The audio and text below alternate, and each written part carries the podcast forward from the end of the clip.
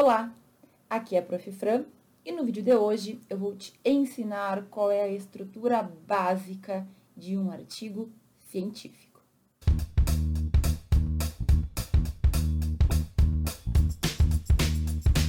Durante muito tempo, e ainda hoje algumas pessoas pensam assim, o artigo científico ele foi vinculado à pesquisa aquelas pessoas que tinham grupos de pesquisa, aquelas pessoas que queriam fazer mestrado, doutorado, serem professores. E, gente, já faz algum tempo que isso vem se modificando. Já faz algum tempo que todo tipo de aluno, no sentido de todas as pessoas que desejam ter diferentes carreiras no direito, vem percebendo que produzir artigos científicos pode ser uma boa. Isso porque, quando a gente começa a escrever artigos, a gente ganha várias coisas, a gente adquire novas habilidades, a gente fica melhor na questão de pesquisar sozinho, de entender coisas sozinho, a gente fica melhor na questão de aprofundar conhecimentos, a gente fica melhor muitas vezes na oratória. Enfim, existem muitos pontos positivos da gente produzir artigos científicos. Agora, um ponto interessante também é que cada vez mais, né, com mais artigos sendo produzidos, a gente tem mais acesso ao conhecimento por meio de artigos. E muitas pessoas não sabem o que é um artigo científico, não sabem como ele se estrutura, não sabem nem identificar um artigo. Então, seja pelo fato de que tu quer começar a escrever, ou pelo fato de que tu não sabe nem o que é um artigo científico, é importante que tu entenda como ele é estruturado. É sobre isso que a gente vai falar hoje. Também relembro que com a história das aulas virtuais, com a questão de muitas provas terem sido transformadas em trabalhos, cada vez mais os professores vêm pedindo para que os alunos façam artigos para poder compor a nota, para poder avaliar aqueles alunos. Então, o mínimo que tu tem que saber, eu vou te falar hoje. O que, que um artigo tem que ter e o que, que a gente tem que tomar cuidado, digamos assim, para que o teu artigo fique bem completinho. Como esse conteúdo ele é bastante teórico, digamos assim, para que tu consiga entender melhor, eu vou deixar aqui embaixo do vídeo o link de um dos últimos artigos que eu publiquei. Aí tu clica no link, baixa o artigo e tu pode ir olhando enquanto eu falo, ou olha depois, ou dá uma olhada no artigo antes, para tu entender melhor do que eu estou falando.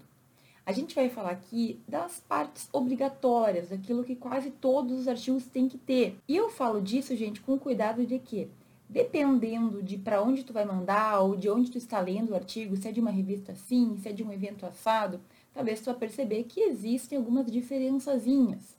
Alguns lugares exigem algumas coisas a mais, outros lugares invertem a ordem dos elementos né, que fazem parte do texto, mas de forma geral serão sete os elementos que tu vai encontrar em todo o artigo científico. Então, a gente pode dividir previamente o artigo científico em três partes. Os itens que vêm antes do texto, então elementos pré-textuais, os elementos textuais mesmo, que são o cerne, é o miolo do artigo, aquilo que realmente mais importa, e os elementos pós-textuais, que seriam, nesse caso, as referências. Quando tu olhar um artigo, tu vai ver que ele vai estar tá bem divididinho e todos esses itens estarão ali. O que tu tem que entender é que cada uma dessas partes vai ter os seus elementos formadores. E é desses elementos, que são sete, que eu vou te falar a partir de agora. Então, olha só, quando tu abrir um artigo, se tu tá olhando aquele artigo, vou deixar aqui embaixo o link, tu vai perceber que a primeira coisa que a gente tem é o título. O título do artigo é considerado, sim, uma parte do artigo. Por quê? Porque o título é algo que tem que remeter aquilo que o artigo vai tratar. Então, por mais simples que possa parecer, às vezes as pessoas demoram um tempão para definir qual vai ser o título do artigo tem que ser um título que seja condizente com o tema, que também as pessoas tenham interesse, que gere um mínimo de curiosidade. Além disso, entre os elementos pré-textuais, que a gente vai ter o título como primeiro desses elementos, a gente vai ter o resumo do artigo. O resumo do artigo é aquilo que tu vai ler para saber se aquele artigo te interessa ou não. Para saber se vale a pena seguir lendo. Por quê? Porque um artigo científico, gente, tem entre 15 e 30 páginas normalmente certo? Tudo isso vai depender muito de onde é aquele artigo, onde ele foi publicado, quais eram os objetivos, as finalidades daquele artigo. Mas veja, imagina que tu vai ler um artigo de 30 páginas para chegar no final e perceber que ele não te ajudou em nada, ou pelo menos para aquilo que tu estava querendo não serviu. Então, o resumo, essa partezinha que vai ter ali bem no início do teu artigo, vai servir para que tu te guie, para que tu tenha uma noção, não, realmente, esse artigo aqui eu vou continuar lendo porque ele pode me ajudar, ou não. É claro que o resumo não vai te dar todo o spoiler do mundo para tu saber se efetivamente vai ser um bom artigo que tu vai ficar feliz em ter lido, mas ele dá umas pistas, entendeu? Às vezes tu vai terminar de ler um artigo e tu vai pensar, ah, não me ajudou em nada. Mas muitas vezes é o contrário. Tu vai te surpreender. De todas as formas, é o resumo que tem que te dar essa noção. Se tu lê um resumo e vê que não é bem aquilo que tu está interessado, aí tu nem lê o artigo, tu procura outro, certo? Porque existem muitos artigos e com certeza deve ter aquele que vai te ajudar mais e aquele que talvez vai te fazer ali, digamos assim, desviar um pouco do foco. Terceiro ponto do elemento pré-textual antes do texto do artigo serão as palavras-chave. Palavra-chave, para quem está lendo, não é nada muito importante, porque no fim, o resumo ele traz aquilo que tu quer saber do texto. Mas as palavras-chave, elas importam para esse artigo ser encontrado. Então, muitas vezes, tu vai colocar algumas palavras no Google, ou tu vai colocar algumas palavras na biblioteca da tua faculdade, ou em algum dos indexadores que apresentam artigos. Por exemplo, o Google Acadêmico ou a Cielo, que tu coloca lá as palavras e aparecem artigos para ti. Então, isso serve muito mais para o artigo ser encontrado do que para o leitor. De qualquer forma, é um elemento obrigatório, porque a pesquisa, a ciência, a ideia é que a gente publique, que a gente descubra, que a gente compartilhe e que as pessoas consigam encontrar a nossa pesquisa. O artigo científico nada mais é do que isso, gente. É o compartilhamento, a gente vai dividir com outras pessoas aquele conhecimento que a gente teve com aquela pesquisa. Veja, a gente vai estudar um assunto, aprofundar um assunto, responder um problema, é isso que o artigo vai ter, é isso que ele vai nos trazer. Uma resposta, um conhecimento, uma informação a mais. Então, ele serve para justamente publicizar. Se eu não conseguir compartilhar com as pessoas, o artigo ele fica meio sem motivo, entendeu? Eu vou escrever só para mim? Não, eu vou escrever para que outras pessoas leiam e aprendam também.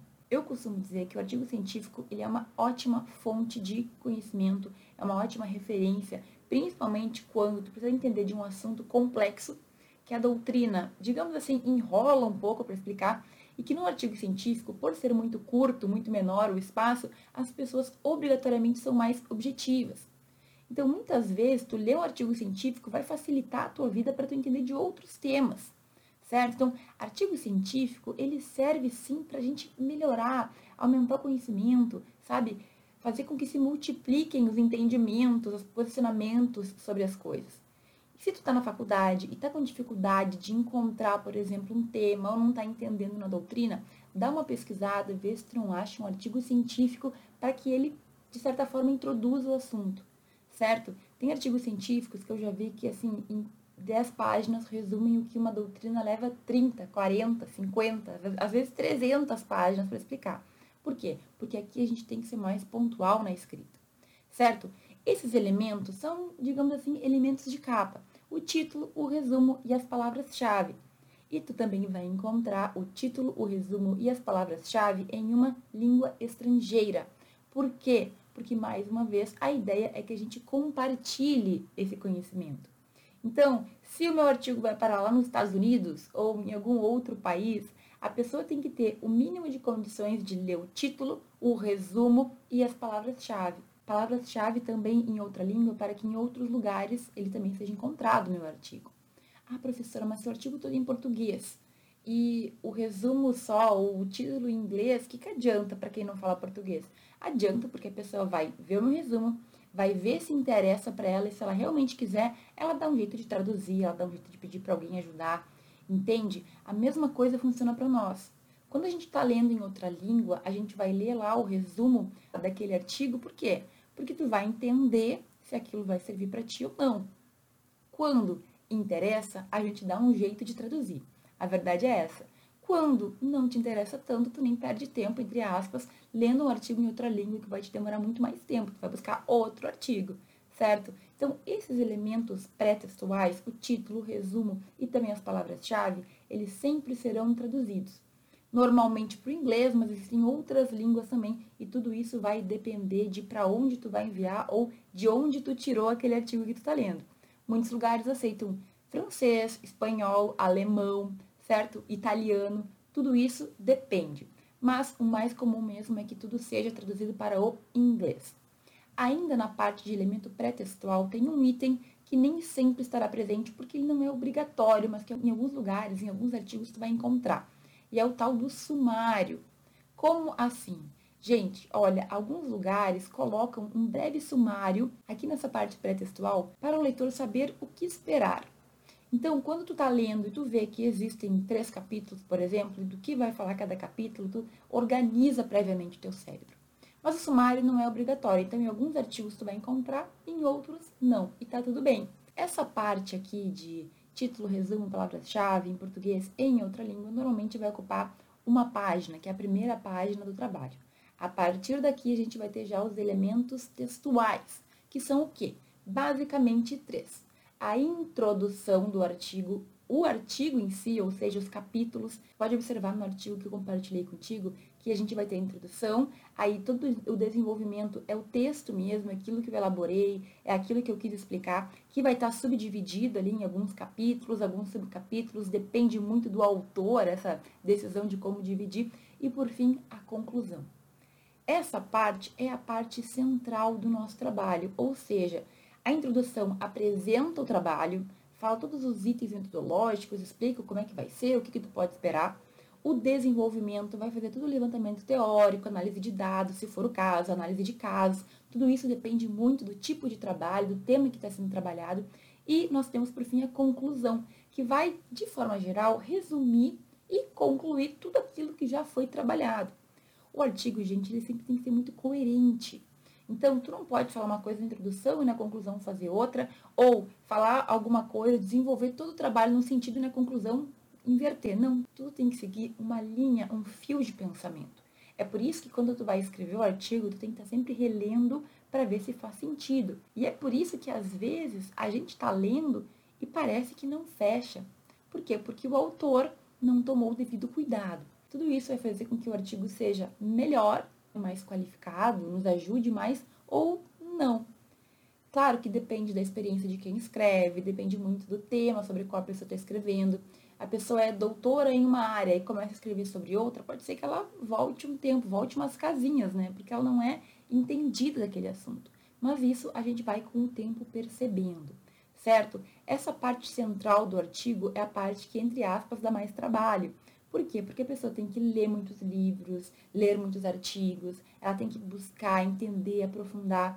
É aqui que estarão todos os itens que fazem parte do artigo. Então, tu vai ter o tema, o problema de pesquisa, os objetivos, tu vai ter que saber organizar tudo isso para conseguir chegar numa conclusão final. Não é mamão com açúcar, tá? Fazer um artigo científico bem feito.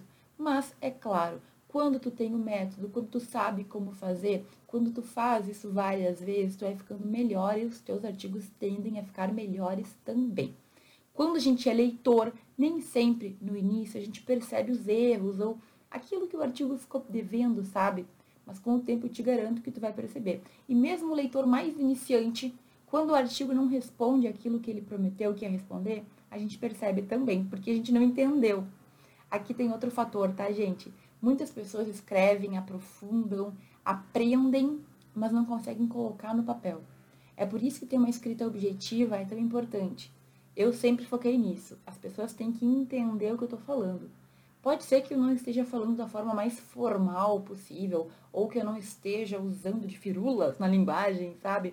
Mas o que para mim importa é que tu consiga entender o que eu estou falando. Esse é meu objetivo. E eu tento também passar isso para minha escrita. Depois, quando tu for olhar meu artigo lá, tu vê se tu conseguiu entender ou não, certo? Mas normalmente o meu foco é fazer que tu entenda numa primeira leitura, que tu não tenha que ficar indo e voltando. E na minha percepção, o simples é sempre melhor. Quanto mais objetivo, quanto mais as pessoas entenderem com facilidade, melhor. Essa história de escrever para que ninguém entenda é burrice, porque tu só te prejudica. Um, ou as pessoas param de ler porque não entenderam, ou elas vão entender errado certo? Enfim, vai te trazer muito mais pontos negativos do que positivos. Esses são os elementos textuais que eu comentei. Então, a introdução, o desenvolvimento e a conclusão do artigo.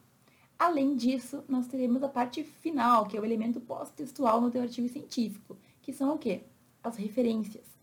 As referências, gente, são todas aquelas obras, aqueles materiais que tu utilizou para poder escrever o que tu escreveu, certo? Então, por exemplo, no meu artigo de lá, eu estava falando sobre casamento. eu usei o Flávio Tartucci, porque eu peguei o livro dele, ele tinha uma parte interessante que eu citei, que me ajudou a entender o conteúdo e tudo mais. Perfeito. Essa parte final, nas referências, eu vou ter que citar aquele livro, citar o ano do livro, a editora. Por quê?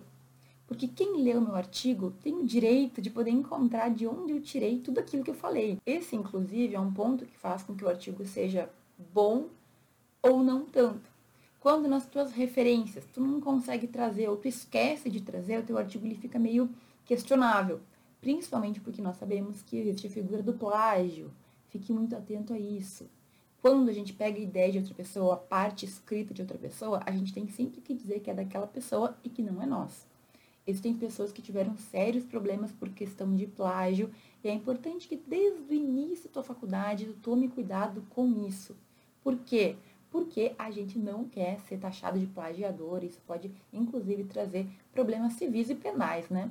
A depender do que tu fizer, a depender de quanto tu usurpar aí do trabalho alheio, tu pode ser condenado, pagar indenização e tudo mais. Muito bem, então a gente terminou de falar sobre os elementos obrigatórios no artigo científico. Com o tempo, tem que ser como eu. Eu fecho os olhos e eu consigo ver perfeitamente como é o artigo. Título, resumo, palavras-chave, os três em outra língua, em outro idioma, a introdução, o desenvolvimento, que vai depender do artigo, vai depender do autor, a conclusão e as referências. Pontos que às vezes a gente pode se confundir. Gente, embora esse seja o básico, algumas revistas acabam invertendo a ordem, principalmente de, de título, de resumo, de palavras-chave. Eu já vi, por exemplo, algumas revistas que colocam primeiro em português e depois em outra língua, outras revistas que mesclam, então fica português, outra língua, português, outra língua. E também tem outras revistas que deixam só na capa o português, o título, o resumo as palavras-chave em português e colocam em outra língua, em outro idioma, só no final. Essa questão da formatação também vai variar. Então, quando a gente escreve no Word, a gente vai ter um texto limpo, em que tu vai respeitar a formatação determinada pelo edital que tu está seguindo, se tu for o autor do artigo, é claro. Esses aqui são conselhos para quem pensa em escrever artigo ou ter algum tipo de curiosidade sobre isso. Cada edital, por exemplo, se vai mandar para uma revista, se vai mandar para algum evento científico, vai ter as suas especificações. Mas, professor, e a BNT? A gente nem tocou nesse assunto, né, gente? A questão de formatação normalmente vai respeitar as normas da BNT, mas a BNT não é uma lei que todo mundo tem que seguir, entendeu? Então, em alguns lugares, vai ser um pouquinho diferente. Muda a letra, muda o tamanho, muda a formatação. Às vezes, o editor coloca figuras Teve um artigo que eu publiquei que o editor, eles, eles modificaram, né, a questão da estrutura do artigo, exatamente o que eu escrevi, mas modificaram a forma como ele era colocado, colocaram as figuras no meio que eu não tinha enviado, enfim. Tu vai encontrar artigos em diferentes formatações, tu vai encontrar artigos estruturados de uma forma diferente, no sentido de diagramados de uma forma diferente, mas os elementos principais vão estar lá. Se tu nunca tocou no artigo, nem sabe o que, que é, abre o link que eu vou deixar aqui, dá uma observada, só olha por cima, vê se tu gosta ou não. Com o tempo, tu vai perceber que artigos têm o seu valor, nos ajudam muito na nossa formação, no nosso conhecimento. Isso também vai conseguir perceber que existem todas essas diferenças.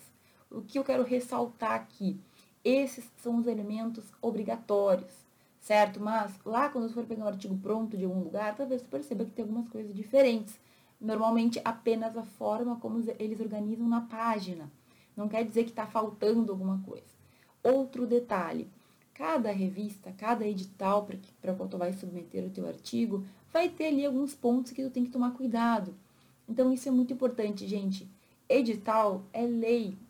O edital no sentido de as submissões. Eu falo edital porque normalmente quando são eventos científicos a gente fala em edital, mas quando for para uma revista científica, por exemplo, ah, eu quero mandar para aquela revista para publicar o meu artigo. Normalmente eles chamam de submissões para os autores, que são as normas da revista, né? as normas para os autores. Essas normas tu tem que seguir à risca, porque quem vai avaliar é aquela revista. Então, ah, mas professora, a BNT disse que não é assim, bom, mas naquela revista é. Entende? Eu já mandei para lugares em que o tamanho da letra era 14, sendo que normalmente o tamanho normal da letra que a gente usa, né, é 12. Tudo isso tu vai ter que tomar cuidado. Com o tempo, a gente tem um olho clínico. Então, eu costumo brincar que quando a gente faz banca de TCC na faculdade, como professor, tem professores que olham e já conseguem perceber na hora se a margem está certa. ou se tem alguma, algum espaçamento diferente, ou se aquele recua, não está no tamanho exato. Todas essas normas são normas que são simples de serem cumpridas desde que tu observe. Observe elas, verifique, tenha certeza, revise, certo? Tudo isso a gente vai aprendendo com o tempo, a gente vai pegando com o tempo, mas a grande ideia que eu queria te dar aqui nesse vídeo era o que tu tem que esperar de um artigo quando tu for ler, né, na questão de estrutura. Se a gente não sabe disso, a gente fica esperando que o artigo vai ser como um livro de doutrina e não vai ser, é bem diferente, é um trabalho totalmente diferente. E quando tu for escrever, tu também tem que te lembrar disso. Existem elementos obrigatórios que tu tem que respeitar e que tu tem que ter no teu trabalho, certo? Um dia, quem sabe, a gente aprofunde em cada um desses pontos, cada um deles tu vai ter que entender como funciona, tu vai ter que ter cuidados específicos. Mas para o vídeo de hoje eu queria que tu entendesse, então, o que tem que ter, qual é a ordem, né, que isso tem que estar tá lá colocado na hora que tu for fazer, na hora que tu for estruturar o teu trabalho. Certo? Artigo científico é isso, eles são excelentes meios da gente aprender, tanto pela leitura como pela escrita. Eu realmente recomendo muito que tu busque ter contato com essa área. Cada vez mais as pessoas hoje se formam e por mais que queiram ser delegado, juiz, promotor, enfim, elas ganham muito quando elas têm experiência, mesmo na faculdade, na questão da pesquisa, na questão da escrita, na questão de aprofundar conteúdos, conseguir expressar os conteúdos, conseguir compartilhar com as pessoas, certo? Isso faz parte também de tu ter um bom currículo e na grande maioria das vezes os concursos mais concorridos como os que eu acabei de citar, vão te dar mais pontos se tu tiver publicação de artigo científico ou de livro, certo? Então, um início para a gente ter uma base. Eu espero muito que tudo isso tenha ficado claro. Mais uma vez, eu vou deixar aqui embaixo o link de um artigo que eu publiquei. Ele é um artigo que tu vai perceber que ele está bem limpo, porque a formatação que se publica nesse, nessa revista, ela é muito similar àquela que quando a gente envia, eles não editam, não diagramam muito, então é interessante para tu ver como que fica o artigo final, quando a gente termina de escrever ele. Ok? Qualquer dúvida, deixe aqui embaixo, compartilhe esse vídeo se tu acredita que tem mais colegas que precisam saber né, sobre o artigo científico.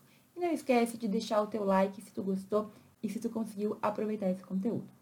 Agradeço muito por tu ter assistido esse vídeo até aqui e a gente se vê no próximo.